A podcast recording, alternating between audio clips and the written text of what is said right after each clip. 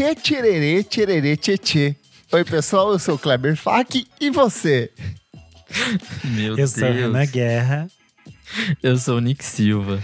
E no programa de hoje, pode uma tatuagem no ânus da cantora Anitta ter revelado um enorme esquema de corrupção envolvendo alguns dos grandes nomes da música sertaneja brasileira? É sobre isso que a gente vai conversar hoje. E para participar dessa conversa, a gente tem a volta dela, a maior especialista em música sertaneja no Brasil, Dami Coelho, nossa pesquisadora, ela que é mestre em comunicação. Seja bem-vinda de volta. Obrigada, gente. Pelo amor de Deus, não, não faça isso comigo. É muita responsabilidade. Se quiserem Pro que a brigar, gente vai gente, falar hoje. vão cobrar mas- dela, não cobrem da gente. A gente- Ela falou assim, eu sou especialista. Gente, não tenho dinheiro para pagar processo, pelo amor de Deus. Mas, gente, Boa. obrigada. É, muito obrigada aí pelo convite novamente. Vamos, vamos falar aí, né, desse, dessa nova polêmica no sertanejo. Boa. Será que teremos a CPI do sertanejo? Descubra logo mais. Mas antes, o que, meu amigo Renan Guerra? Antes, você pode seguir a gente em todas as redes sociais, arroba podcast VFSM no Instagram e no Twitter.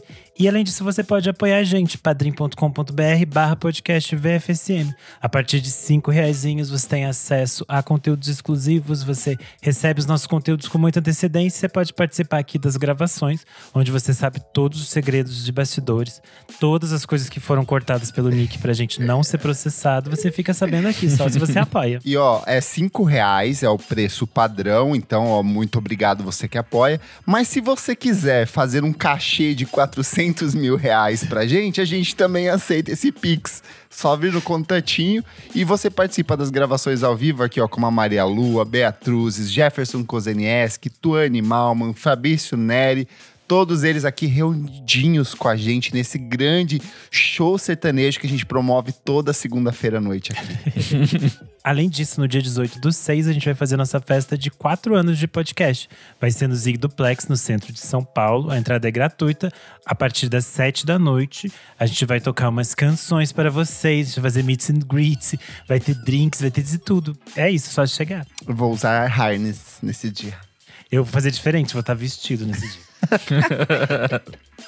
Boa. Vamos falar sobre música, amigos. Bora. Gente, não é de hoje que tem se questionado essa relação entre artistas do movimento sertanejo, governos de direita e pessoas que têm uma articulação antidemocrática, normalmente em suposta defesa da tradição da família e da propriedade. Então, isso é uma discussão de longa data. Em 1992, por exemplo, no palco do Domingão do Faustão, que era uma das maiores audiências da época, o cantor e compositor Lulu Santos se manifestou contra a classe sertaneja da época, que vinha apoiando então o governo do presidente Fernando Collor de Mello, que na época passava por um processo de impeachment. Esse vídeo é muito famoso, você provavelmente já deve ter ouvido. Mas, Nick, toca esse trechinho aqui. saía no- no- em jornais, ah, normalmente na Folha de São Paulo, que o presidente, o atual presidente da República, eh, que está enfrentando um processo de impedimento, dizia que quando ele chegasse ao poder, ele iria instituir o que ele chamava de Ministério da Vingança. Naquela época, os artistas que são da minha geração, da do meu feitio, como Lobão, Paralamas, Legião, enfim, as pessoas do rock nacional e as pessoas, os artistas de uma forma geral, os cineastas, os diretores de, de teatro, Chico, Caetano, Tio, quem fosse, todos não deram apoio à candidatura desse, desse presidente. Quem deu apoio à candidatura, eu não vou falar nomes, mas são as pessoas filiadas ao que se chama de música sertaneja, que eu chamo de música breganeja. Eu, eu, eu tenho pavor desse tipo de música, embora eu acho que haja um espaço para tudo e para tudo que for desejado acima de tudo pelo público. Só queria lembrar vocês que a gente desejou, a gente não, houve quem desejasse Fernando Collor e houve quem desejasse essa música sertaneja. Eu acho a música sertaneja foi a trilha sonora desse malfa- dessa malfadada ni- administração. Eu gostaria que uma fosse embora junto com a outra. Muito obrigado. Daí o desabafo do Lulu Santos, aqui no Domingão do Faustão. Porém, como a gente explicou na edição 181 do nosso podcast, que contou com a participação da Dami, a edição Por que a música sertaneja faz tanto sucesso no Brasil, essa relação entre esses artistas representantes do movimento sertanejo, com esses grupos de direita, com esses grupos apoiados por grandes pecuaristas, grandes latifundiários brasileiros, ela é uma, uma, uma relação parte de um ecossistema muito grande e que meio que se retroalimenta, porque toda vez que esses artistas ascendem socialmente, eles passam a se transformar em novos pecuaristas, novos latifundiários, e eles passam a defender esses seus interesses. Só que isso tudo tem algumas implicações muito problemáticas, principalmente na questão de preconceito envolvendo a música sertaneja, né, Dani? Pois é, é, é bom a gente observar isso, assim, porque a música sertaneja, ela fica muito popular de fato, né? Ela é uma música que é popular no interior, mas ela demora a adentrar ali na, na mídia, demora a virar trilha sonora de novela, demora a ser conhecida por outros contextos midiáticos e até por uma pela academia, por, pela crítica musical. Pela classe enfim. artística mesmo ali, né? E pela classe artística, isso, isso é bem interessante de notar, assim, porque é, eu não sei se vocês viram o, o, aquele episódio do Chitãozinho Chororó, né, que teve na Globo. Inclusive, foi bem um dia bem. Quando essa, essa questão estourou, né, essa questão dos sertanejos. Foi bem interessante ali, que foi no mesmo dia. E eles até comentam, né, falando que eles sentiam que eles sofriam preconceito do, da MPB, dessa, da classe artística de modo geral. E isso não é uma fala só deles, né, é uma fala generalizada, já com, com várias pesquisas, né. Então, é, é como se eles se sentissem meio outsiders dessa classe artística, como se nunca tivessem pertencido assim a ela. Então é interessante a gente notar como que esse percurso histórico, aí passando pela fala do Lulu lá no impeachment do Collor e, desembocando agora nesse contexto, como que essa separação foi, foi fundamental assim para a gente, para tanto esses artistas não se reconhecerem, né? Eles não, não entendem o, o valor real da Lei Rouanet, né? Eles não não querem saber, né? E ficam reproduzindo aquele argumento de WhatsApp bolsonarista, né? Que é totalmente sem embasamento nenhum em relação à lei. Mas é por, por uma, uma questão também de não, não se sentirem pertencentes a essa classe, pertencentes a esse grupo que, que apoia a Lei Rouanet, né? Que reivindica por melhores condições no setor cultural, né? Que, que reclama desse desmonte. Então é bem interessante notar. E não só o sertanejo também, mas essa música é tida como brega, cafona, né? Mais Sim. popular. O, né, o forró também, enfim, outros estilos musicais, pagode. Então tem essa, esse preconceito assim que é que é bem de eles não se reconhecerem como classe artística e talvez a classe artística também, de modo geral, não entenderem eles como artistas de verdade ou como pessoas que fazem música de verdade, assim. Então, muitas camadas. É, inclusive uma, uma das coisas que seduz o povo ao bolsonarismo é exatamente não se sentir pertencente alguma Exato. coisa que está dada atualmente. Então, Exatamente. faz todo sentido que uma coisa leve a outra. Que é a mesma coisa que acontecia lá fora com o Trump. Eram essas pessoas Sim. que se consideravam a margem da sociedade, como é, não privilegiadas, como pessoas verdadeiramente americanas, né? É, e tem uma mágoa, né? Eu imagino assim, né? É, de, de, não pertencer a esse, a esse movimento, de não se sentir inserido ali também. Então é interessante notar como que isso hoje vira uma questão muito mais polarizada, né? Porque o país está tão polarizado, então fica, né? Defensores da Lei Rouanet versus defensores Sim. de, né, sei lá, verbas públicas para uso de, enfim, shows. É interessante também que, sei lá, antigamente você veria, sei lá, artista sertanejo defendendo, sei lá, uma reforma agrária, alguma coisa assim. Hoje em dia, tipo, como grande parte desses artistas tá montado na grana, é basicamente defende latifúndio e coisas mil desse setor agro, né? ou até nem defende, ou apenas simplesmente cria um discurso totalmente escapista, é muito fundamentado nessa lógica de mulher, cerveja e festa, que é a, a, a base para algumas das principais composições do gênero, tanto que a gente discutiu isso na, no programa passado. Então a questão política às vezes fica em, sei lá, quarto, quinto plano. É, é, é, só vai à tona quando de fato essas pessoas fazem algum comentário, ou vêm às redes sociais, ou aparecem, sei lá, como o Gustavo Lima ao lado de algum dos filhos do Bolsonaro. Então, é, a questão política acaba ficando lá no último plano. E é muito Sim. curioso, assim, é, é, observar também, porque é, esses artistas, eu, eu, dificilmente via pessoas, veria pessoas como Gustavo Lima, como Zé Neto, como, como, qualquer outro artista sertanejo, desses grandes sertanejos, dando uma opinião política, assim, eu acredito que tem muito a ver também com o Lula Palusa e com a questão do, né, de, de a esquerda ter se posicionado e, e a classe artística também ter se posicionado claramente contra o Bolsonaro ou a favor do Lula diretamente. Então, acho que foi um pouco de uma resposta da, da direita nesse sentido, assim, né? Se vocês vão, vão se manifestar aqui é, no, no, palco, eu também vou, eu também posso, mas aí sai uma coisa atropelada, né? Enfim, com argumentos que são facilmente desconstruídos ali, né? Que não são verdadeiros. Mas o que está acontecendo, gente? O que, que rolou nos últimos dias? Nos últimos meses, como a Dami bem falou, diversos artistas do movimento sertanejo é, foram aos palcos se manifestar favoráveis ao governo de Jair Bolsonaro.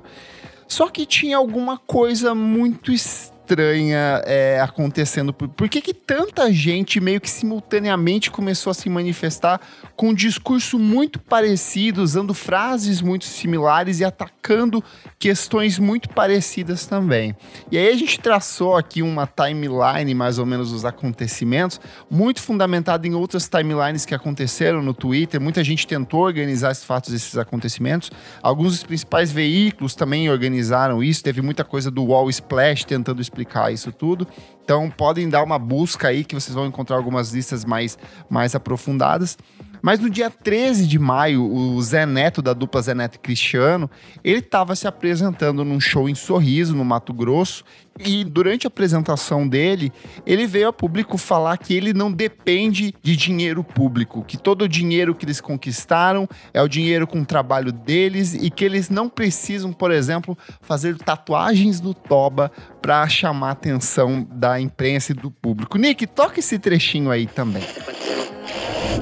Sorriso, Mato Grosso, um dos estados que sustentou o Brasil durante a pandemia. Nós somos artistas e não dependemos de lei Rouanet. O nosso cachê tem que pagar o povo. A gente não precisa fazer tatuagem no toba para mostrar se a gente está bem ou não. A gente simplesmente vem aqui e canta que o Brasil inteiro canta com a gente. Então olha aqui, ó. Será que tá ruim? Pula! Pula!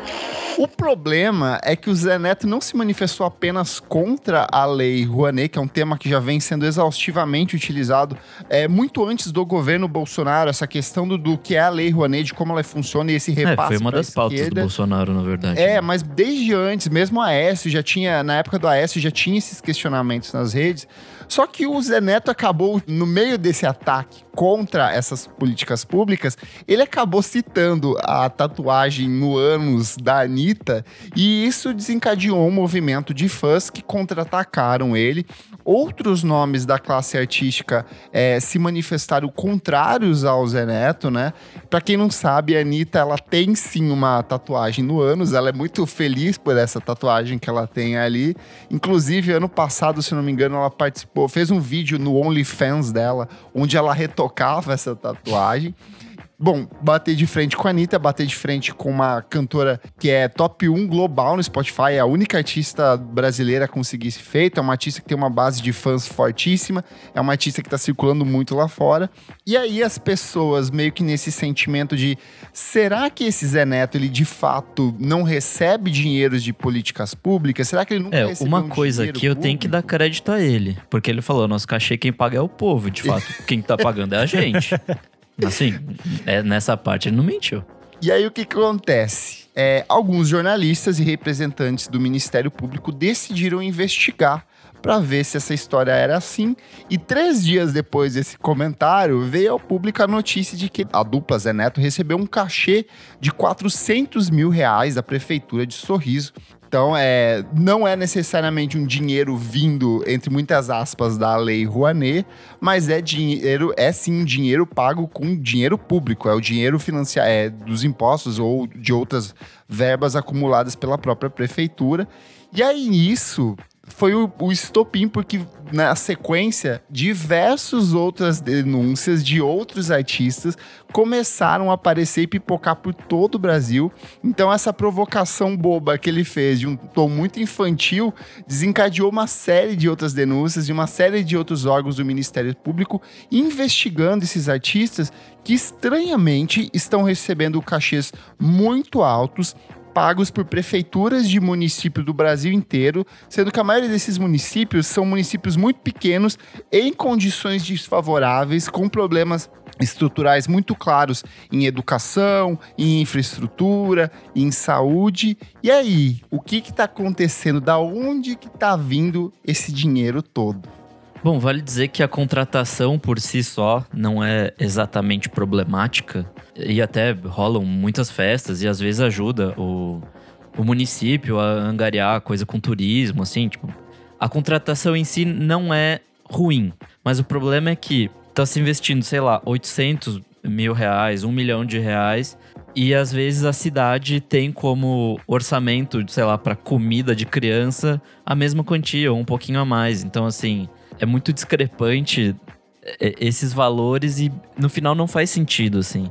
Então, de fato, essas paradas têm que ser investigadas e a gente vai chegar nesse detalhe, mas depois como essa grana tá chegando nessas cidades, né? Então. É, além disso, a Anitta falou na entrevista que ela deu essa semana pro Fantástico, ela deu a entender que esse processo de contratação pelas prefeituras vem sempre com uma contrapartida. Você coloca um valor X no seu cachê e esse valor X é repartido entre pessoas. E aí ela não deixou claro todas as pessoas, porque ela falou: esse tipo de convite já chegou até mim e a minha produção, mas a gente não topou. É algo que ela deixou no ar, assim, na entrevista. E, obviamente, depois que ela, que ela falou isso, já tem gente, tipo, pesquisando outras coisas em torno desse, desse processo que pode envolver outras maracutaias no meio. É, o mesmo esquema da rachadinha, no fim das contas, né? Tipo, a gente pega um tanto a mais e você me devolve um tantinho. Sim. Ou um tantão, no caso. Mas enfim. Então eu acho que antes da gente entrar nesse esquema, ou nesse suposto esquema, até porque ainda não foi provado nada, não foi instaurada CPI nenhuma aqui, é, eu Os acho que é bom a gente. apurando por aí, então. Exato. Tudo supostamente ainda. Eu acho que vale a gente fazer uma explicação de como que funciona o repasse de verba pela Lei Rouanet e como que funciona esse repasse de verba pelos municípios. E aí eu fui atrás para pesquisar sobre a Lei Rouanet e ela foi instituída em 23 de dezembro de 1991, durante o governo do Fernando Collor, é, como parte do Programa Nacional de Apoio à Cultura, então o PRONAC. E ele ficou conhecido como Lei Rouanet por conta do criador desse processo todo, que era o então secretário nacional de Cultura, Sérgio Paulo Rouanet. E aí, por que que surgiu a Lei Rouanet? Como a gente sabe, no início dos anos, desde o final da década de 80 ali, é, o Brasil vinha passando por uma série de problemas econômicos, então, por conta disso, não havia mais investimento na área de cultura, porque a primeira coisa que acontece quando o Brasil, quando qualquer governo vai mal, é cortar investimento na área de cultura. E aí eles criaram esse sistema onde pessoas físicas ou mesmo empresas poderiam patrocinar exposições, espetáculos, livros, museus, galerias, abatendo parte do valor total ou parcial do seu próprio imposto de renda. Então, na prática, funciona assim. Eu sou um artista, sei lá, uma dupla sertaneja, é, Renan e Nick. Eles vão lançar um, um disco, eles, eles trabalham esse disco em estúdio. E aí, em estúdio, eles falam assim: o disco anterior foi só voz e violão. Nesse aqui, eu acho que merece ter uma orquestral. Então, eles colocam uma orquestra, um, um time de instrumentistas ali para tocar junto com eles dentro de estúdio.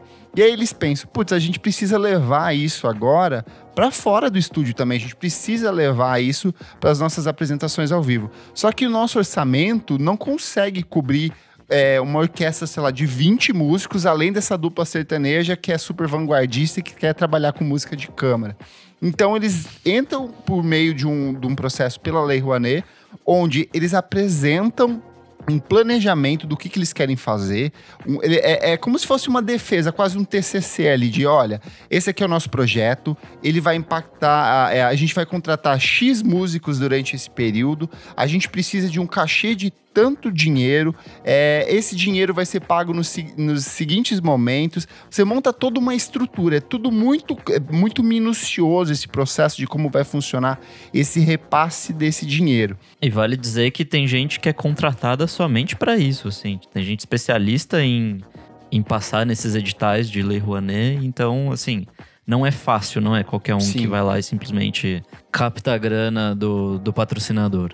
E aí o que acontece? Você monta esse seu argumento de defesa, você apresenta para uma banca e uma banca do governo lá da, da, da equipe, digamos, que administra isso na Secretaria de Cultura, vai falar: ok, esse projeto faz sentido, acho um projeto válido, é um projeto que traz um retorno para a sociedade, é, vai estimular o trabalho de um monte de outros, de outros artistas e vai fazer com que essa dupla, que já tem uma projeção nacional bastante conhecida, a dupla Nick e Renan, ela tenha a possibilidade de botar esse trabalho com muito mais refinamento na rua. A secretaria fala assim: ok, vocês têm autorização. O que quer dizer? Quer dizer que o governo vai tirar dinheiro e vai dar esse valor exigido pelo pedido pelo artista? Não. Não. Esse artista pode, a partir desse documento, desse atestado de que eles são autorizados pelo governo, pedir dinheiro para empresas ou é, a, a pessoas físicas que queiram e que se comuniquem com a obra deles. Então, por exemplo, a Natura sempre tem um edital de cultura da Natura. Digamos que a Natura queira destinar parte desse fundo que eles têm de dinheiro de incentivo à cultura para esse projeto desse artista específico. Ou a própria Dami, que é uma rica empresária da música, e ela fala: tudo bem, eu vou apoiar o trabalho de vocês integralmente. Então ela vai custear esses valores de produção deles. E em troca, a Dami vai ter um abatimento no imposto de renda dela. Então, assim, olha, é, eu vou pagar menos impostos esse ano. Ou é, a fatia que o governo, que o Estado ia me cobrar, eu vou pagar metade, eu vou pagar integralmente menos. Então, em nenhum momento tem repasse de verba pública em cima disso. É pelo contrário, é um abatimento fiscal que, que inviabiliza que outras pessoas paguem maiores, maiores impostos. É, até porque, né, quem fez isso foi Fernando Collor, que não é exatamente conhecido por ser um comunista. Ele é meio neoliberal, assim, né? Assim, só dizendo. Só dizendo. É, fun fact que surgiu hoje: o site Metrópolis fez uma matéria falando que as lojas Avan, do Luciano Hang, que é um apoiador do Bolsonaro, é, faz investimentos é, há muitos anos, a partir da Lei Rouanet. Inclusive, eles apoiaram, incentivaram um projeto chamado Bem Sertanejo, que era um projeto de shows do Michel Teló, que eram que vieram a partir da série que ele tinha na Globo, né? E daí foram transformados num espetáculo. E aí o Luciano Hang fez uma série de tweets nessa tarde, na tarde da segunda-feira que a gente está gravando o programa, explicando o porquê que a, a apoiava e utilizava a Lei Rouanet e como que isso funcionava, basicamente defendendo o processo da Lei Rouanet. Porque basicamente a gente tem uma transparência de dados. Exato. O Metrópolis não tirou essa informação assim, tipo, ah, fez uma grande investigação para saber que a Avan se utilizava da Lei Rouanet. É basicamente você entra no site do, do governo e você consegue acessar esses dados todos. Esses dados ficam disponíveis e você consegue acompanhar. Então, existe uma transparência de dados que é muito importante de a gente esclarecer aqui. Tudo que é feito com o dinheiro da Lei Rouanet é preciso ser declarado, é preciso ser esmiuçado. Tanto que eles têm que colocar cada detalhe. Você gastou tipo 5 reais com água, tem que colocar lá. E aí vai estar tudo explicadinho, a gente tem acesso. E aí tem um detalhe também que todo é, esse valor ele não é pago integralmente. Eu não posso chegar, por exemplo, numa grande marca e falar, olha, eu quero esse dinheiro X e vocês me dão esse dinheiro. Esse dinheiro ele é repassado em etapas. Então você monta um calendário dos acontecimentos de como esse dinheiro vai sendo empregado. Então a partir disso você recebeu, agora você recebeu 10% do valor, recebeu 20% do valor, te recebeu 100% do valor, mas aí você fala assim, a gente já cumpriu com o nosso com a nossa cota. A gente fechou esse projeto e sobrou o dinheiro. Então esse dinheiro você é obrigado a devolver esse excedente. Você não pode ficar com esse valor que sobra. E é tudo muito catalogado, tudo muito analisado, tudo muito tudo muito descrito para justamente evitar que exista corrupção em cima desse processo todo. E acho que só mais um detalhe que vale a pena falar é que não é só porque você foi aprovado pelo governo que você de fato vai conseguir ter essa Sim. captação pelas empresas. Você pode sim- simplesmente ser negado e falar não. E aí você tá no zero a zero. Você tem seu projeto aprovado, mas você não conseguiu nenhuma captação com as empresas. Então, esse dinheiro nunca vai vir para você no fim das contas. E aí tem até uma coisa que é não só não tem desembolso de recurso público, como a Lei Rouanet, pelo contrário, ela diminui a carga de orçamento de cultura, então você alivia a- a- o Ministério da Cultura, que tem um orçamento específico para gastar, sei lá, durante o ano inteiro, ela não precisa mexer nesse dinheiro para incentivar esses projetos. E até acelera esses processos todos dentro do Ministério da Cultura. E aí vale reforçar também que a gente está falando agora especificamente da lei de Rouanet, mas essas leis de incentivo, elas existem no mundo inteiro. Se você assistir um filme dos Vingadores, que todo mundo fala, meu Deus, grande franquia do cinema, faturou um bilhão no último filme, você espera os créditos rolar, você vai ver no final assim, é, o- é, Estado da Geórgia, agradecimento ao governo da Austrália, agradecimento ao Uns Canadá. Quebec também, Tudo tá isso são programas de incentivo fiscal. Que, que acontece? A, a, Marvel quer fazer um filme, ela não vai fazer mais nos estúdios ali da, uh, de Los Angeles. Ela vai filmar num outro lugar onde o imposto é muito mais barato ou a, eles fazem isenção total de impostos para você chegar lá, montar todo o seu equipamento, contratar pessoas locais e movimentar a economia ali durante o processo de filmagem desse filme. Então isso acontece no mundo inteiro, em diferentes instâncias, em diferentes produtos culturais e na maioria das coisas que você consome tem lei de incentivo de alguma forma. Não é uma coisa assim exclusiva da Lei Rouanet. Grandes produções todas têm investimento de recursos públicos, sim. Um exemplo interessante atual que utiliza desses, dessas leis de incentivo é Stranger Things. Eles fizeram várias adaptações nessa nova temporada para gravar em espaços que tinham esse apoio para eles. E a Lei Rouanet, ela é, ela é benéfica tanto para, né, ela pode ser para esses grandes artistas e também para poder democratizar mais a cultura, né? Eu fico pensando nos artistas sertanejos que não são vinculados a grandes escritórios, né, que são independentes, ou então até nos artistas caipiras, né, que é muito Outro dia eu vi uma matéria da USP falando que a, a língua caipira está tá acabando de vez, né? Então é uma cultura que não está sendo reforçada ali. Então é muito interessante assim ter projetos públicos voltados para apresentar a cultura caipira, né, para artistas que tocam viola poderem se apresentar. E a Lei Rouanet é uma grande chance disso acontecer, né, de, de fazer com que todo mundo tenha acesso a, aos recursos e à cultura e possa se apresentar para um público cada vez maior, mais diverso.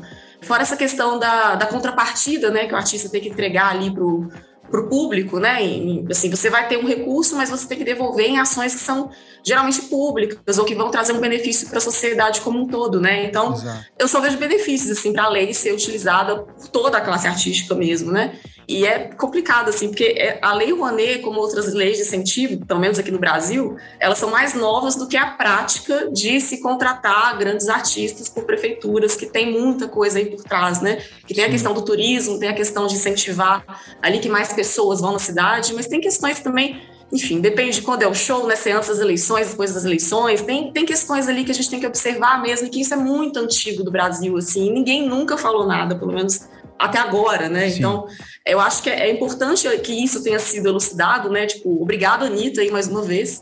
Né, que, que não fez absolutamente nada dessa vez, mas assim, conseguiu é, levantar uma pauta tão importante, né, que, que além de é, questionar esse, esse uso de recursos públicos, né, não só pelo sertanejo, mas por outros artistas, tem outros artistas grandes aí de outros nichos que estão caindo nessa malha fina também, né, nessa, dessa questão dos grandes cachês pelas, pagos pelas prefeituras, mas elucida também como a Lei Rouanet pode ser benéfica para a sociedade, né? É importante a Avan ter feito esse, esse comentário ali para o público que consome a Avan entender que a Lei Rouanet Sim. é isso, isso e isso. Né? A gente talvez não teria visto esse movimento se não tivesse acontecido todo essa, esse escândalo aí, né?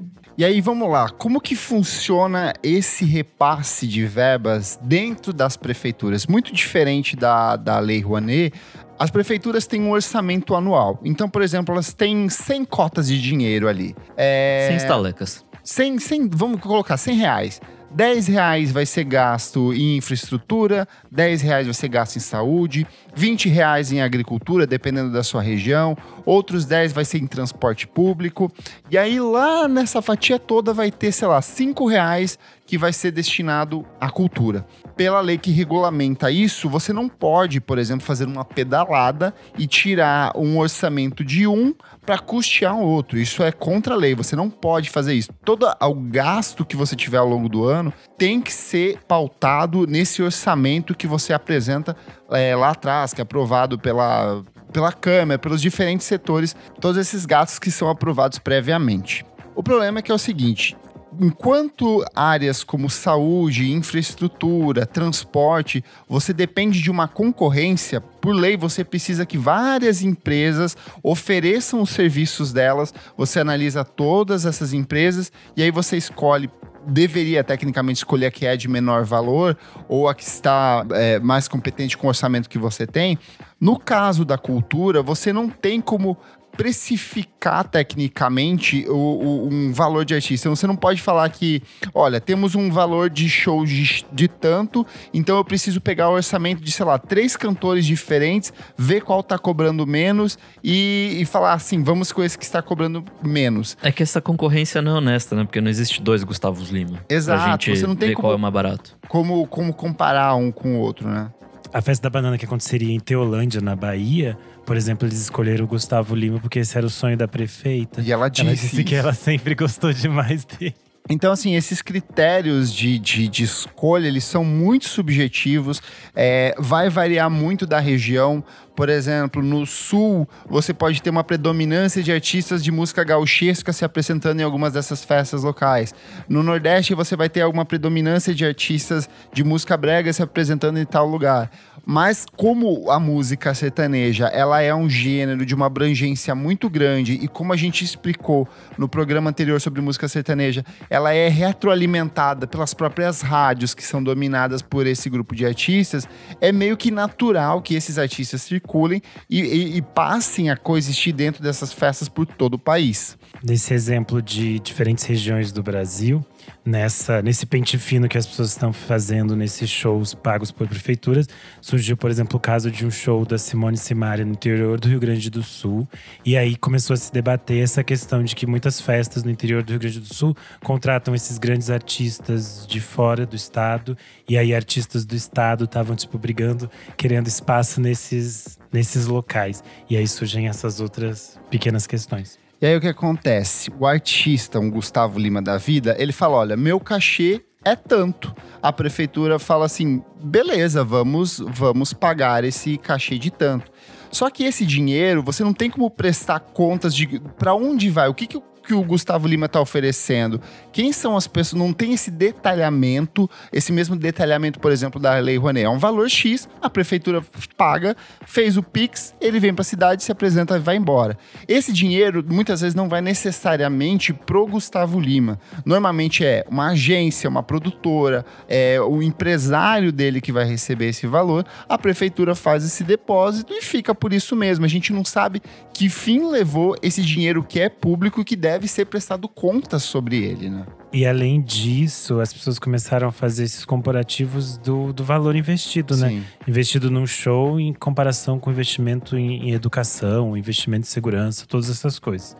Que é uma discussão super importante, só que eu também acho que é uma discussão muito perigosa. Sim. É muito fácil as pessoas caírem no mesmo é, padrão de lógica da, da direita, de dizer, ah, não devemos investir em cultura. Sim. A questão é, não é que não se deva investir nesses shows, é entender que valores são esses, por que são esses valores e para onde estão indo. A gente não tem uma transparência de gastos nesse momento.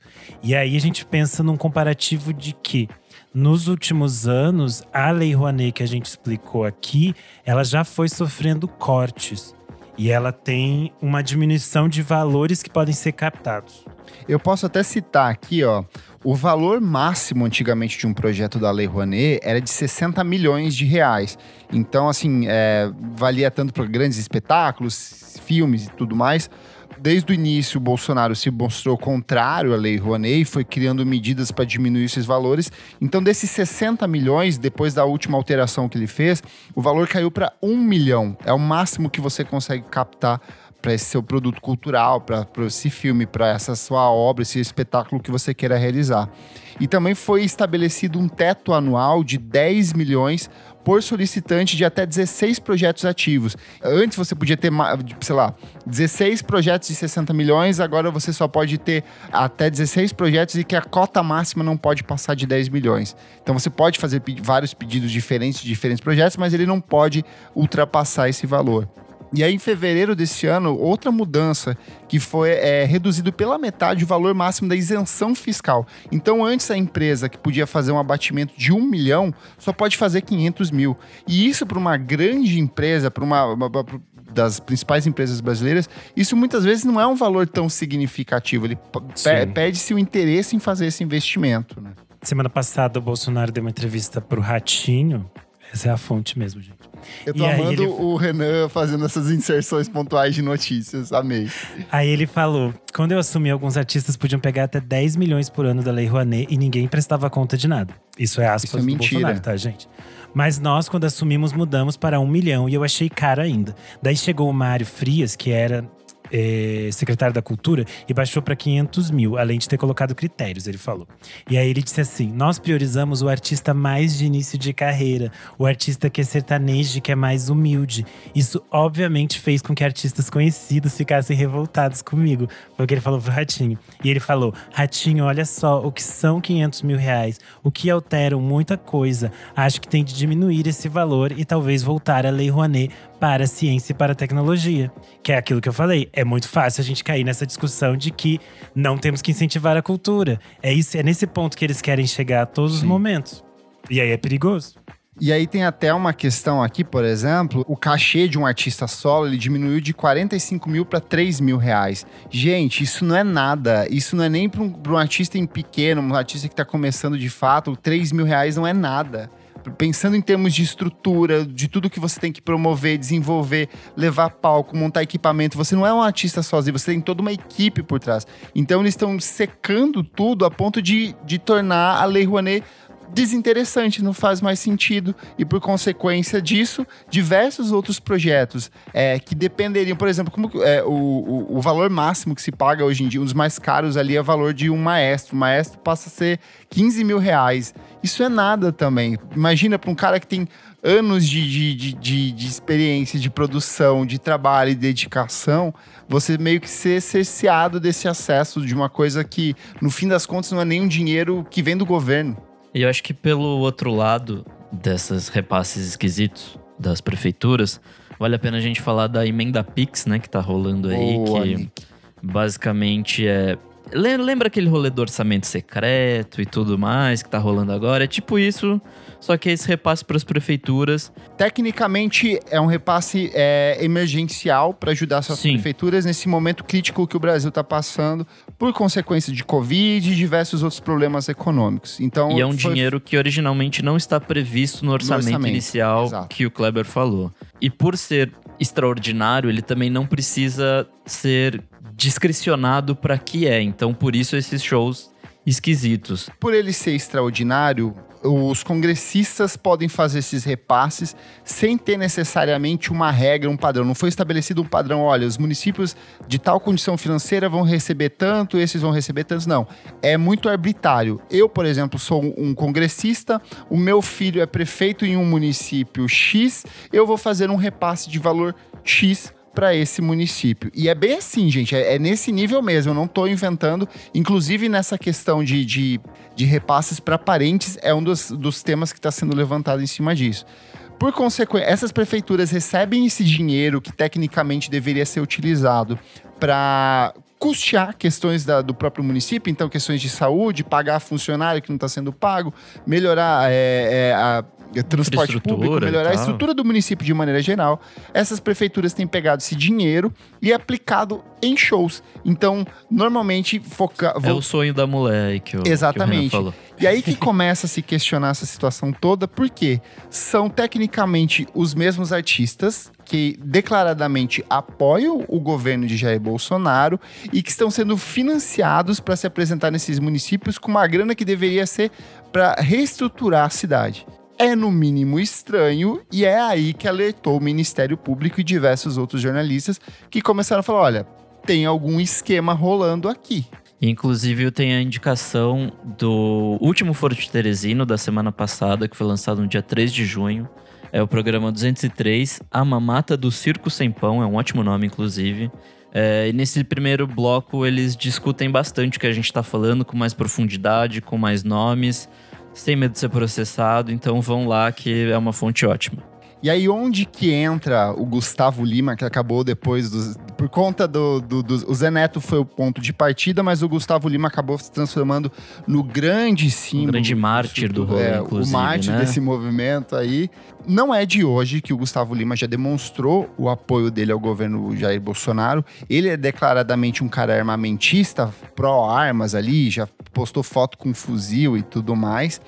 Só que nos últimos tempos, ele começou a se mostrar muito mais favorável ao, ao Jair Bolsonaro, fazendo inclusive declarações públicas, inclusive numa apresentação dele em Brasília, no dia 21 de maio, ele disse a seguinte frase: É o Brasil de Deus, pátria e família.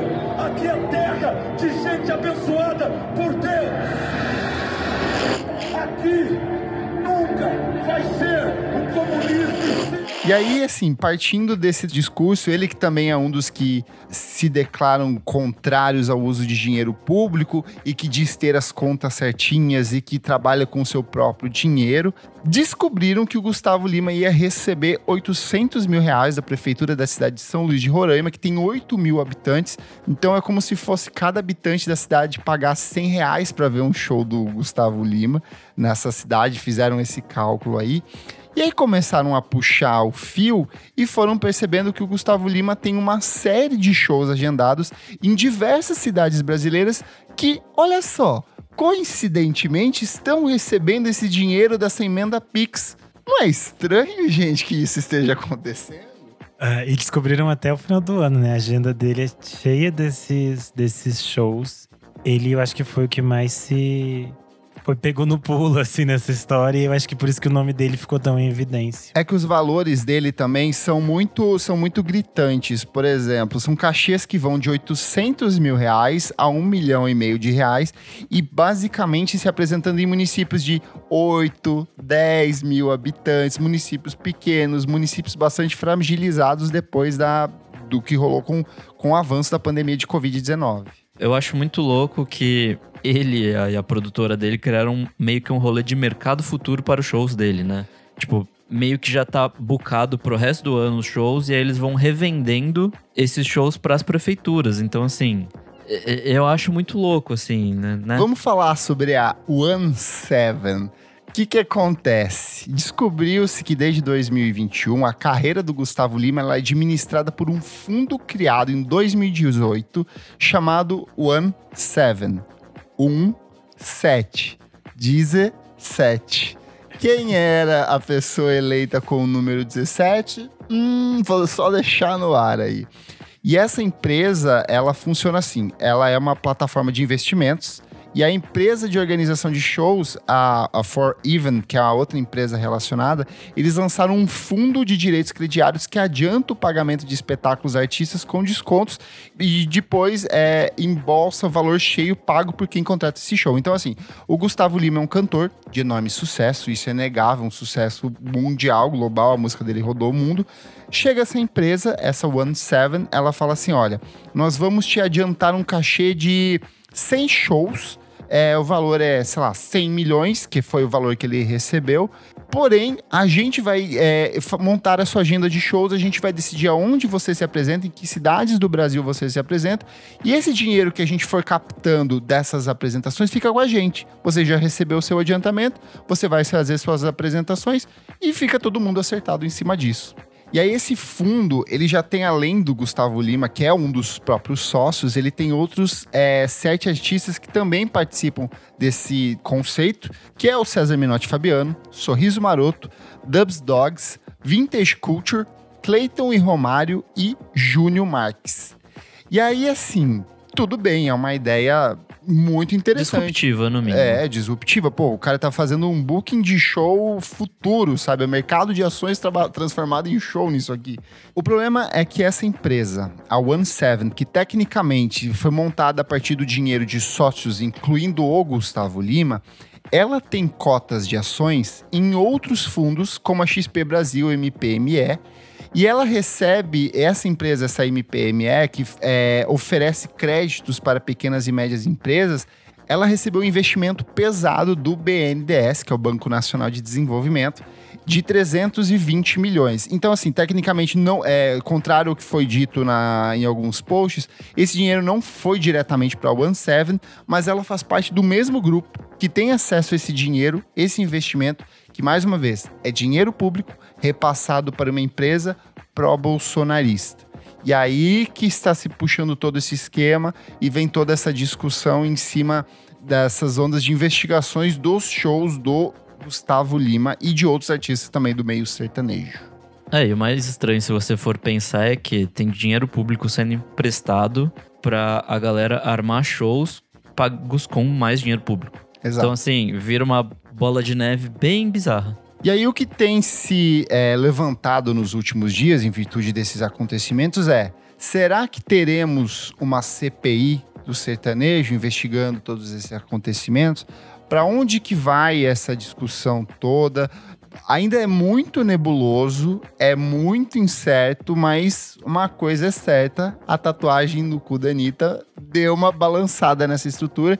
E como a Dami bem falou, revelou algumas coisas que já são muito características desse jeitinho brasileiro de fazer as coisas, mas que muitas pessoas meio que deixaram passar ou decidiram não investigar, mas que agora tá voltando à tona, né?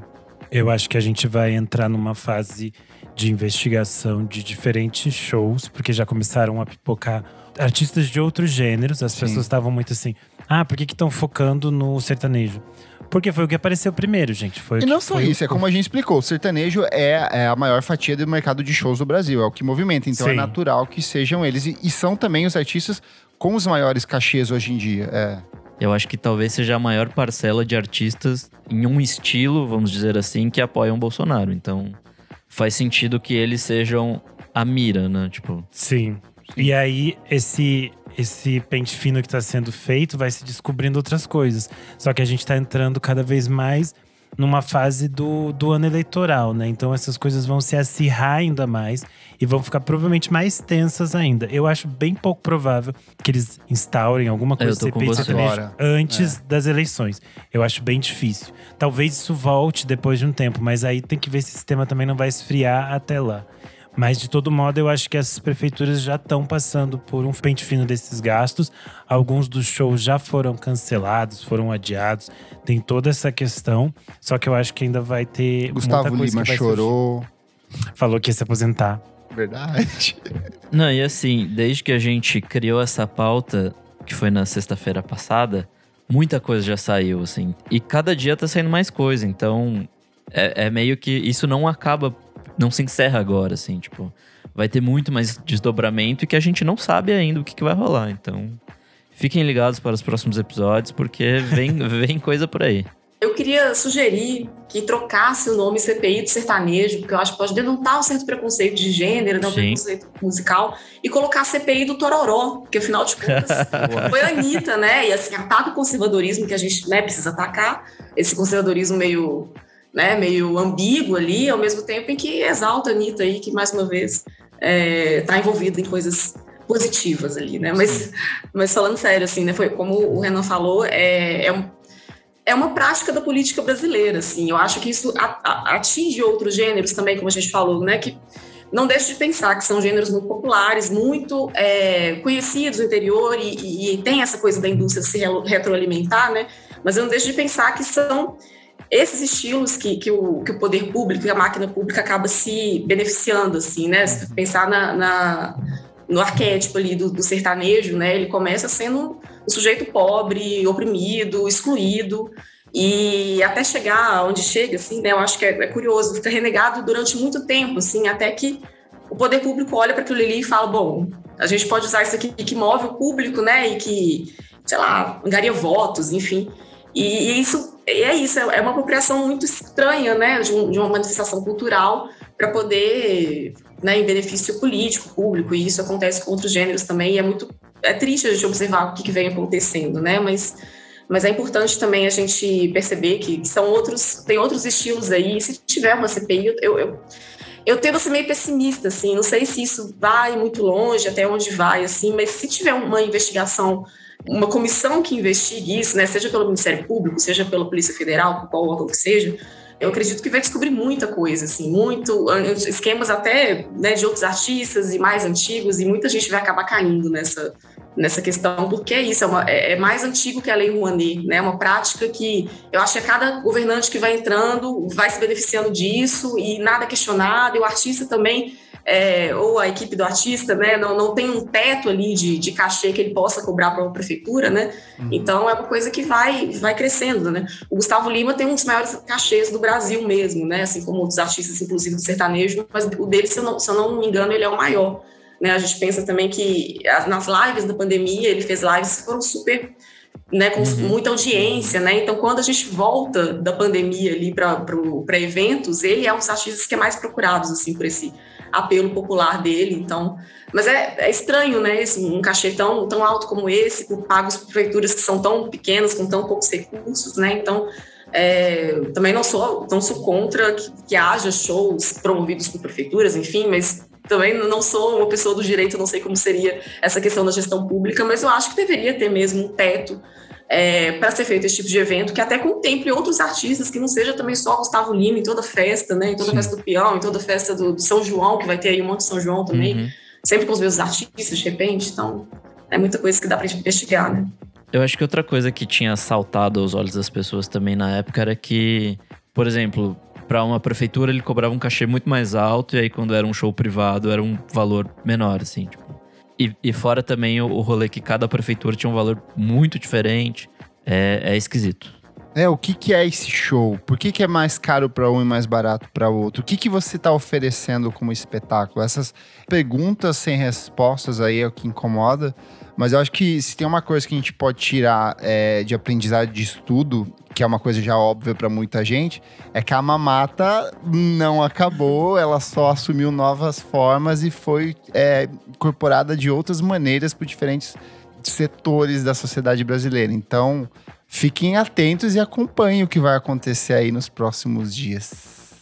Eu acho que é um tópico que ainda vai render bastante e como eu vai. falei, em ano de eleição é muito importante a gente estar tá atento a essas a essas conexões que estão sendo feitas, entender quem são, quais são os partidos envolvidos nisso, quais são as prefeituras.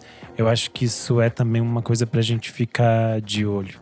É, até para você usar como resposta para aquele seu tio que fala isso aí, ó. Isso aí é financiado pela Lei Rouanet. Os comunistas. Isso aí, ó, feito com dinheiro do aborto de criança. É isso aí. Ou fala que o artista X não rouba e não sei o que lá. Fala, ah, tá aí é. a prova. Toma aí. Boa. E você pode participar dessa discussão também, vai lá no nosso Instagram, na edição desse programa, comenta, faça a sua, a sua contribuição para essa discussão. Se quiser dar uma atualizada, olha, gente, nessa semana rolou isso, isso e isso, a gente lê no nosso próximo programa.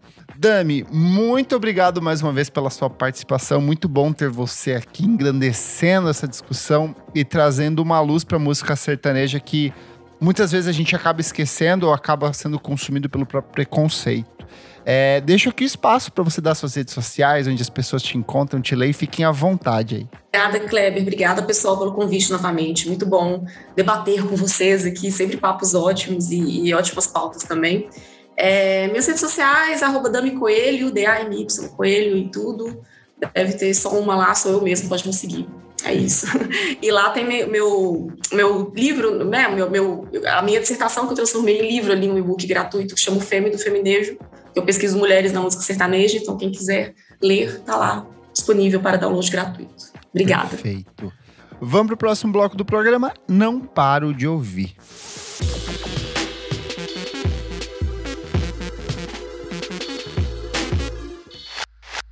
Chegamos ao segundo bloco, Não Paro de Ouvir. Nick, o que é este bloco? Nesse bloco a gente dá dicas quentíssimas de coisas que a gente não para de ouvir. As dicas mais quentes da net. Ah. Comece você, menino Nick. O que, que você traz hoje? Bom, eu tenho duas e a primeira dela vem com uma música lindíssima que a gente já conhecia há muito tempo, mas finalmente saiu em versão real oficial, que é Soledad Tuyo. Boa. Veio com um vídeo ainda muito bonito. É, basicamente, essa música é do grupo antigo delas, né? Do, do Simonami. E aí eles refizeram em uma versão super bonita agora. E, enfim, maravilhosíssima. Eu não vi o clipe, vou procurar. Bem bonito. É, é bonitaço. Ai, tudo que a Tuyo faz é bonito. Eles são chiques, finos, elegantes. Sim, estão agora passando perrengue chique lá no. Na, Coitados, eles estão sem, sem a, a mesa de coisas. som, né? Espero que quando esse episódio vá ao ar, eles já tenham recuperado tudo. É, minha segunda dica é um single duplo do Jungle com Good Times e Muito Problems. Muito bom, eu gostei também. Porra. Bem surpreendente. O último disco deles eu achei meio mais do mesmo. Ah, os assim. dois últimos são só vale pelos, sei lá, os singles de, de lançamento e depois o disco em si, meu Deus. Aí... O segundo eu gosto, o segundo até, até tanco, mas o terceiro foi meio tipo. Ah. Ouvi um tanco, linguagem de é, jovem. Eu sou jovem, linguagem eu jogo de jovem. Jovenzinha. Mas enfim, é. Puta, esse eu achei, tipo, fresco, assim, é bem novidade uhum. no que eles fazem, assim. Eu acho que eles buscam inspiração em outra era que eles não não chupinhavam antes do, do soul e funk e tal. Enfim, bom pra caramba. E também veio com um clipe também duplo, muito legal. Várias pessoas dançantes ali, muito bom. E é isso aí. Boa. Dupla performação. Meu Deus. Ah, eu vou furar a fila antes do Kleber, porque sempre o Renan é aquela coisa. senhorinha da terceira idade que ela passa na sua frente com um carrinho cheio no supermercado enquanto No- você só na caixa tem que tem um 10 salgadinho. itens. Vamos lá. Eh, vou começar com o novo single da Julieta Venegas, Caminar Sola.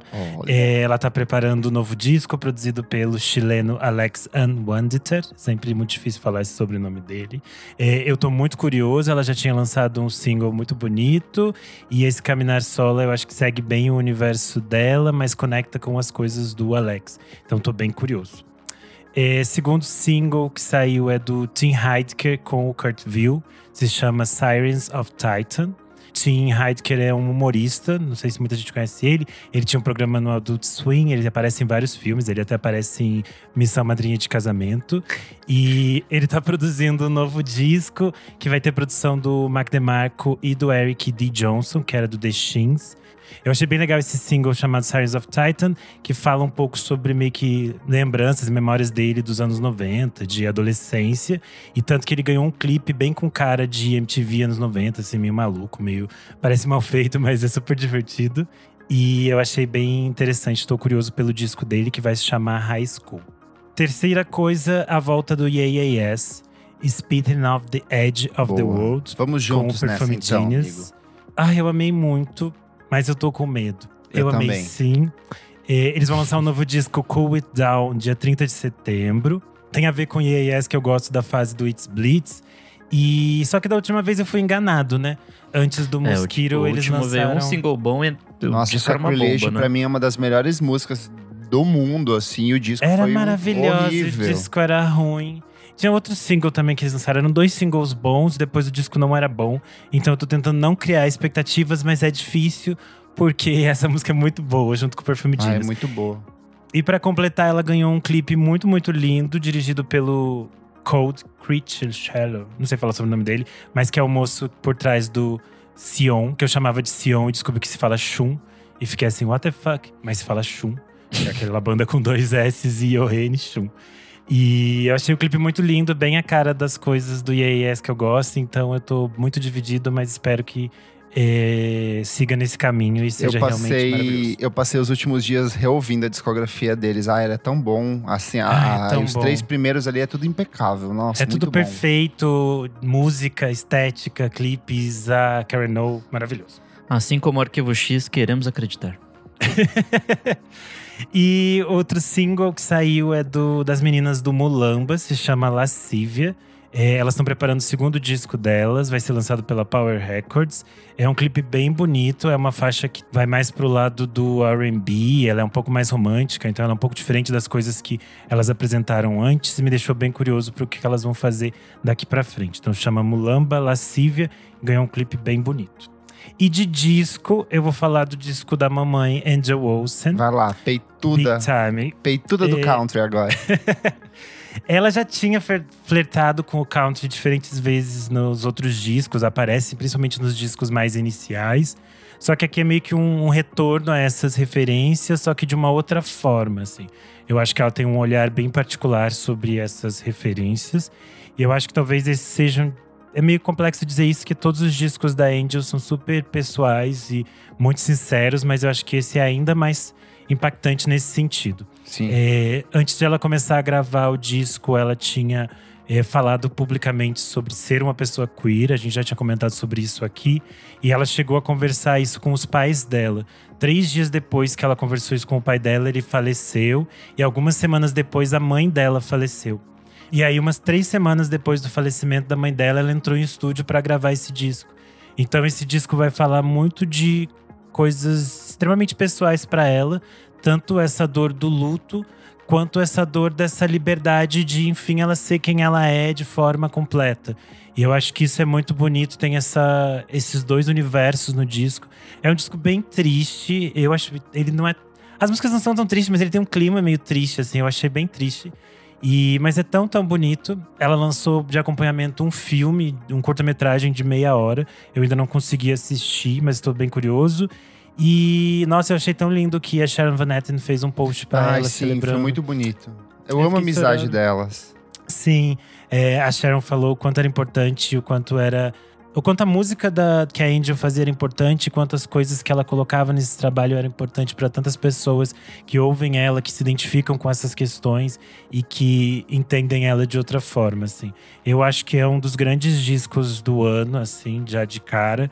Porque sempre que é um disco da Angel Olsen é um grande Sim. disco do ano, mas eu acho que é um disco que tem muito a crescer, assim, quando a gente vai mergulhando nas coisas que ela constrói aqui. Eu acho Achei que tem uma muito, muito coisa bem legal dele, que apesar de ele ser um disco com uma atmosfera muito melancólica, ele não é um disco arrastado ou denso, ele tem um ritmo Não. muito bom.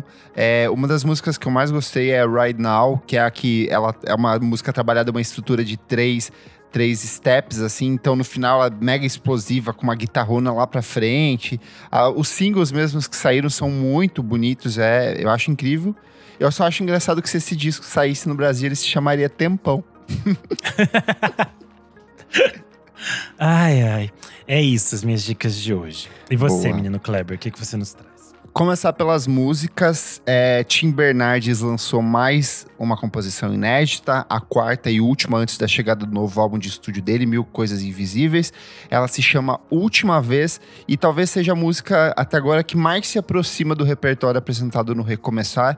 Tanto que a letra dela parece uma continuação dos mesmos personagens que ele cantou em Não e na própria faixa título do Recomeçar, assim.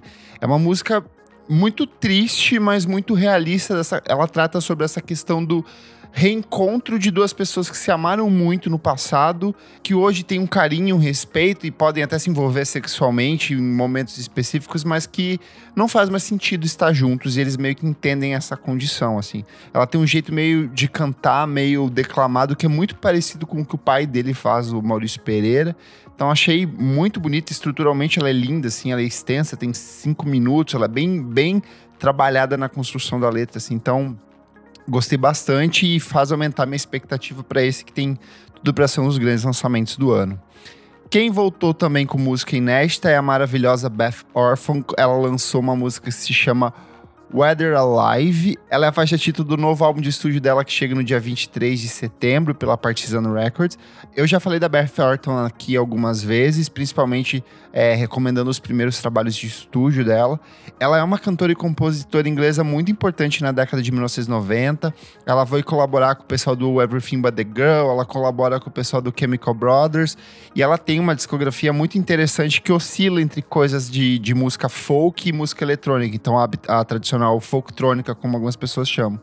E essa música nova, assim, é linda, linda. Ela é totalmente atmosférica, lembra muito essa boa fase da Beth e, e me faz aumentar a expectativa pro disco que chega logo mais. Falando em discos, tivemos alguns lançamentos bem interessantes. O primeiro que eu vou ressaltar é o Cheia, álbum de estreia da Mari Herzer. Ela é uma das integrantes da Teto Preto. Esse disco chega pela Mamba Records e é um trabalho incrível. Assim, lembro muitas coisas do Nicolas Jar em termos de produção eletrônica, de brincar com as texturas, de colidir elementos de um jeito muito, muito plural, muito diverso. Tem participação do Felipe Massumi, que o Renan já recomendou o trabalho dele aqui algumas vezes. Então vale a pena tirar alguns minutos para ouvir. Ele tem 53 minutos, é um disco relativamente extenso, mas bem imersivo. Assim, ele oscila entre coisas mais atmosféricas e algumas outras coisas que são prontas para as pistas. Quem também voltou com um álbum de estúdio maravilhoso e que a gente já havia falado algumas semanas é a Xênia França. Ela finalmente lançou Em Nome da Estrela. É o segundo álbum dela em carreira solo. Ela também é integrante do Aláfia e já colaborou com muita gente foda na música brasileira. O disco tem produção da Xênia em parceria com o Pipo Pegoraro e Lourenço Rebetes, que já trabalhou com ela no disco anterior. E o disco vem repleto de participações especiais. Tem presença do Rico da Lazana na faixa Já É. Tem presença do Arthur Verocai em Animus versus Anima. E tem letra da Luísa Lian e Dádiva, que é uma música que você fala assim: nossa, parece que é uma música da Luísa Lian. Aí você vai ver os créditos, é realmente da Luísa Lian, assim. A versão que ela faz do Djavan no final também é lindíssima, assim. Sim, é, é um tudo muito, muito, bonito. lindo. É. Como a gente já tinha falado quando ela lançou o primeiro single, ele vai para um lance mais atmosférico, mas ainda assim tem algumas coisas que são mais pop, mais voltadas pro R&B de um jeito mais convencional. Então, bem bonito. E ela ainda tá podre de chique em todas as fotos. Sim, putz, a de estética dela é divulgação. Nossa, a impecável. capa tá É, o disco anterior já era um trabalho Sim, assim, ela uma direção foi, é. estética muito foda. Ela é podre de chique. E aí, por último, uma pegadinha mais roqueira. Provavelmente, se a Isadora estivesse aqui, se ela não tivesse abandonado o nosso podcast, é, ela recomendaria esse disco, que é o primeiro álbum de estúdio do Horse Girls, que é um trio de Chicago. O álbum se chama Versions of Modern Performance. Ele é um disco produzido pelo John Anello, que é o cara que já trabalhou com Kurt Weill, trabalhou com Dinosaur Jr. E é um disco de rock roqueiro, assim. Tem ecos de Sonic Youth, tem ecos de The Breeders. Então é um disco bem interessante. Tem uma pegada assim dessas músicas que começam meio pequenas, semi-declamadas e de repente elas explodem assim numa soma de guitarras e ruídos de um jeito muito interessante. É uma boa estreia, vale a pena conhecer o trabalho dessas meninas. Boa. Fechamos então? Vamos para o Fechamos. terceiro bloco. Você precisa ouvir isso.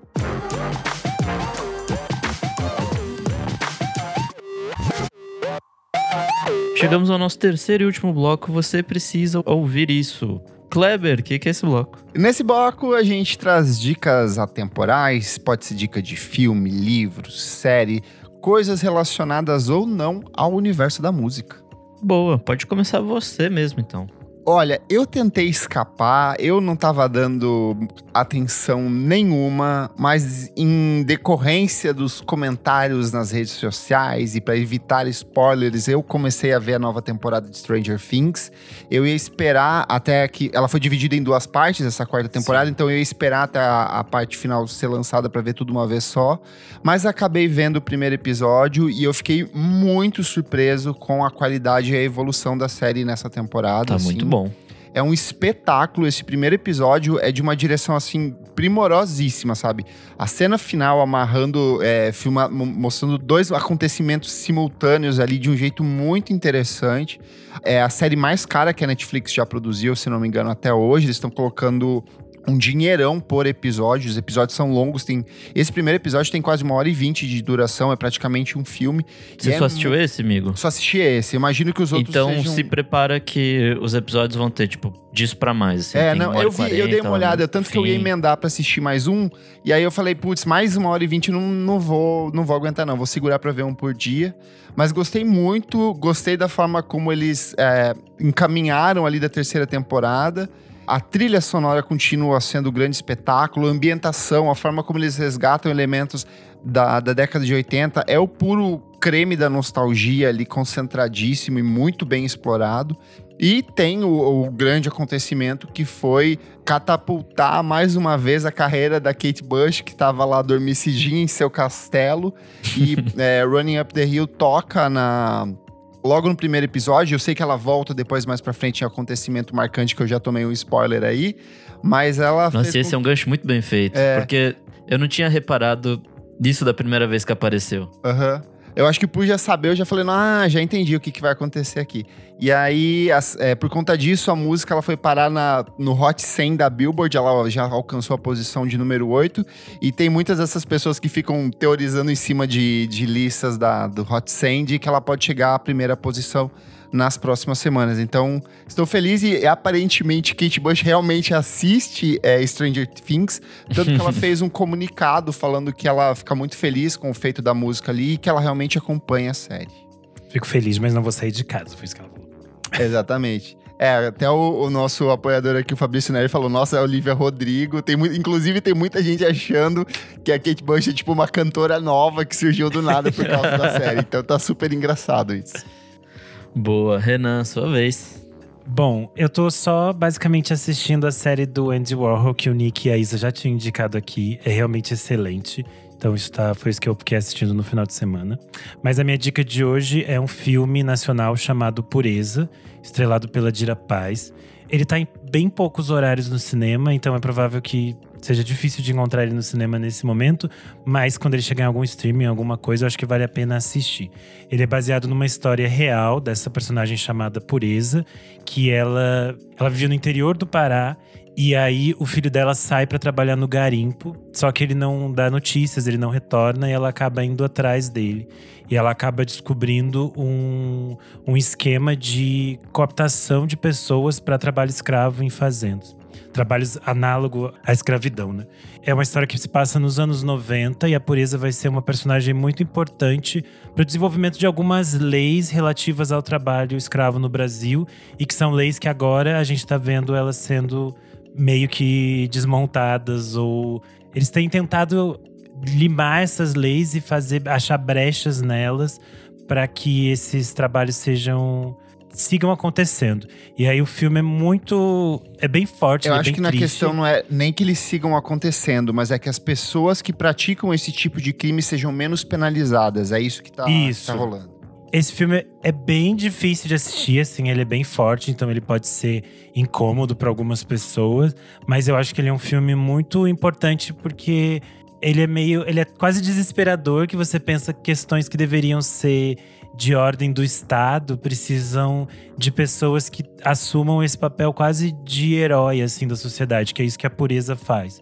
E obviamente o filme tem sustentação na atuação fantástica da Dira Paz, porque ela consegue dar complexidade para a história sem fazer um drama exagerado, sem ficar é, fora do tom, sabe? Então é um filme muito doloroso de se assistir, mas muito bem feito, muito interessante, muito envolvente, assim, enquanto filme mesmo. Você, por mais que seja uma história real, você saiba algumas coisas que vão acontecer, você fica muito tenso e muito curioso para saber o desenrolar da história. Se chama Pureza, como eu falei, ainda está em cartaz nos cinemas, e eu acredito que logo, logo já esteja no streaming.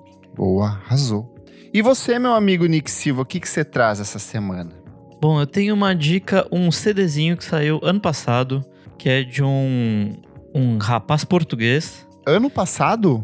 Ano passado, então é pra esse 2021. bloco. Exato, não pode dar 2021 no bloco passado, não pode. É o um projeto chamado Rapaz Ego, de um cara chamado Luiz Montenegro. Eu nunca tinha ouvido falar, até meu amigo falar: Ou, oh, ouve isso aqui que é bom pra caralho. Eu fui lá ouvir, realmente é bom pra caralho. Me lembrou uma parada meio tágua-tágua, só que pitadas de Marcos Vale, Tame Impala e Glue Trip. Também um, um tiquinho de carimbó português, assim. Então, é uma mistura muito louca, um sonzinho pop psicodélico o, o, pior de tudo é que ouvir português de Portugal me parece uma terceira língua que eu não sei qual é. Assim. Sim. É uma, é uma experiência divertida. Mas enfim, as músicas são muito boas. Esse disco dele chama Vida Dupla e foi lançado no ano passado. Enfim, é, ouça que é muito bom. Quero tanto, para mim é o ponto altíssimo desse disco. É a melhor música, é a quarta. Sabe uma banda portuguesa que eu ouvia muito na época do Los Hermanos? Chamava Toranja. Não sei se vocês já chegaram a ouvir. Não. não. Eles, eu acho que o Los Hermanos se apresentou em Portugal com esses caras e aí eu fui ver. É tipo, é muito bom. Eles têm dois discos, a banda já acabou, assim. Se quiser já embarcar nessa, dá uma ouvida no disco segundo de 2005. São só dois discos. Tira um minutinho aí, uns tempinhos aí, ouça esses dois discos que são bem legais. Um chama Segundo e o outro se chama Esquisos. Bom demais. Comentários referentes à última edição do programa 198. Que frio! Uh, discos para ouvir no inverno, em que recebemos a maravilhosa, a perfeita Beatriz Fioroto. Cada um de nós aqui fez as suas listinhas de discos para aquecer ou para se resfriar no inverno. Vou pegar aqui, vamos ver, vamos ver, vamos ver, vamos ver. Comentário da Eita Maria Lua, nossa apoiadora maravilhosa, e ela falou: Concordo muito com a dica do Vesper Time. Para mim, ele é a vibe perfeita de um dia frio e ensolarado. Um álbum que eu vi muito nessa última frente fria aqui em São Paulo foi a Light for Attracting Attention, do Day Smile. Sim, também é um bom disco invernal. Mas como nortista crescida com o inverno amazônico, sempre lembro da minha mãe botando para tocar o Em 10 Anos, do Nilson Chaves e da Chuva Caindo 24 Horas por 7. Eu ficava enrolada num lençol. É meu aconchego. Ó, oh, fofa. É, o arroba MausGF falou. Dois álbuns que eu escuto bastante em dias frios são Daughter, Not to Disappear, para dias de solidão, e o Ice Blood Titanic Rising, aquele frio no alto da serra, vendo o céu estrelado, coraçãozinho e floco de neve. Além disso, ele falou: a definição que o Renan Guerra fez do Seven Tree foi tudo para mim, vários corações. Comentário do Fabrício Neri, nosso maravilhoso apoiador também. Ele falou assim: Acho o Nine Teen da Adele e o Blue da Johnny Mitchell muito bons para dias de frio. Fica encolhida no canto da cama sozinho, refletindo sobre a vida e o frio. Bom demais. O arroba Jefferson Kozenieski falou: É meio lugar comum, mas Taque e Valtari, do Sigur Ross. É assim que pronuncia o nome desses discos? Muito difícil pra mim. Miga é islandês, você pronuncia qualquer coisa. É porque às vezes eles. Você só tem que colocar é, um canto no final, tipo um. É que às vezes é da língua lá que eles inventaram, né? Então, vamos de novo. É meio lugar comum, mas Tack e Valtar do Sr. Ross me abraçam muito no inverno. Possuem uma estética sonora que até aquecem o coração. Igual as participações da Beatriz Fioroto nesse podcast Oh. maravilhoso. Olha, ele fez poesia aqui pra Beatriz. Comentário do Gui Matoso, com dois T's. Ele falou: Inverno tem tudo a ver com aquela onda tristinha pós-Britpop. Sempre revisito coisas como Parachutes do Coldplay, The Man Who do Travis, Lost Souls do Doves e Love Is Here do Star Sailor. O underline Rodrigo Berg falou: uns álbuns que eu ouço bastante nos dias mais gélidos são El Pintor, da Interpol, e Everything All the Time, da Band of Horse. Adoro essa mistura de frio da cidade e do campo. Comentário também do nosso apoiador, o Olho Ouvido, ele falou: No inverno eu tiro da gaveta os cachecóis, suéteres e meus homens brancos tristes. Jeff Buckley, Elliot Smith e Sufjan Stevens. Sufjan Stevens vai, Nossa, vai boa. muito bem. Bom combo. A underline it's underline Zuka underline falou: ouvindo agora as solitas nórdicas no meu Brasil. E o podcast VFSM respondeu: barbaridade. E ela falou: foi tri legal. Obrigado, Guris. O comentário do Fento13, ele falou: Um Apex Twin Selected Ambient Works 8592 encaixa com gosto. Na verdade, qualquer IDM torrando é estranho e perfeito. Eu ouço muito Apex Twin no, no inverno. Começa a convulsionar de cada. Acho que é isso, né? é isso! Eu sou arroba KleberFac no Twitter e no Instagram, dicas diárias de música todos os dias. E você também lê meu site, musicainstantanea.com.br. Acessa lá. Eu sou underline Renan Guerra no Instagram e no Twitter. Essa semana saiu entrevista com o TT Espíndola lá no Screenel. E eu fiz duas listas no Twitter, uma de filmes para assistir no Dia dos Bombou, Namorados famosa.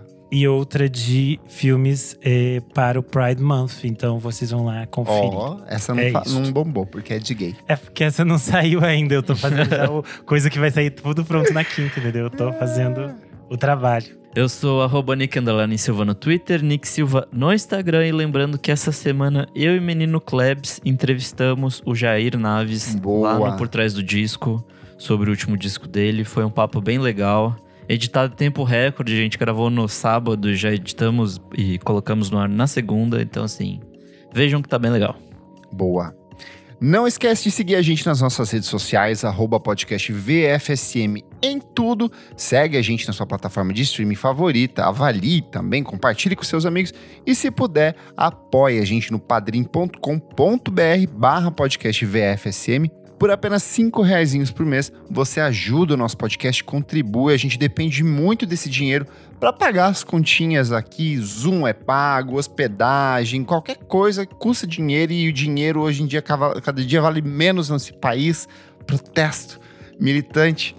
Então, se você puder, apoie a gente como os maravilhosos Fabrício Neri, Jefferson Kozenieski, Tuane Malman, Beatruzes, Maria Lua, todos eles estão aqui ó, toda semana apoiando a gente. Muito obrigado.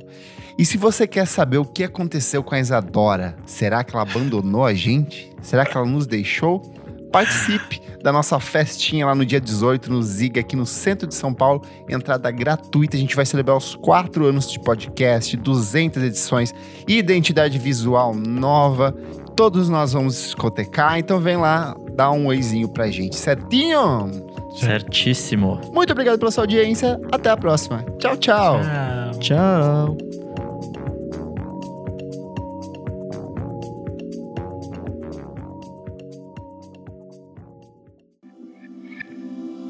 Esse podcast foi editado por Nick Silva.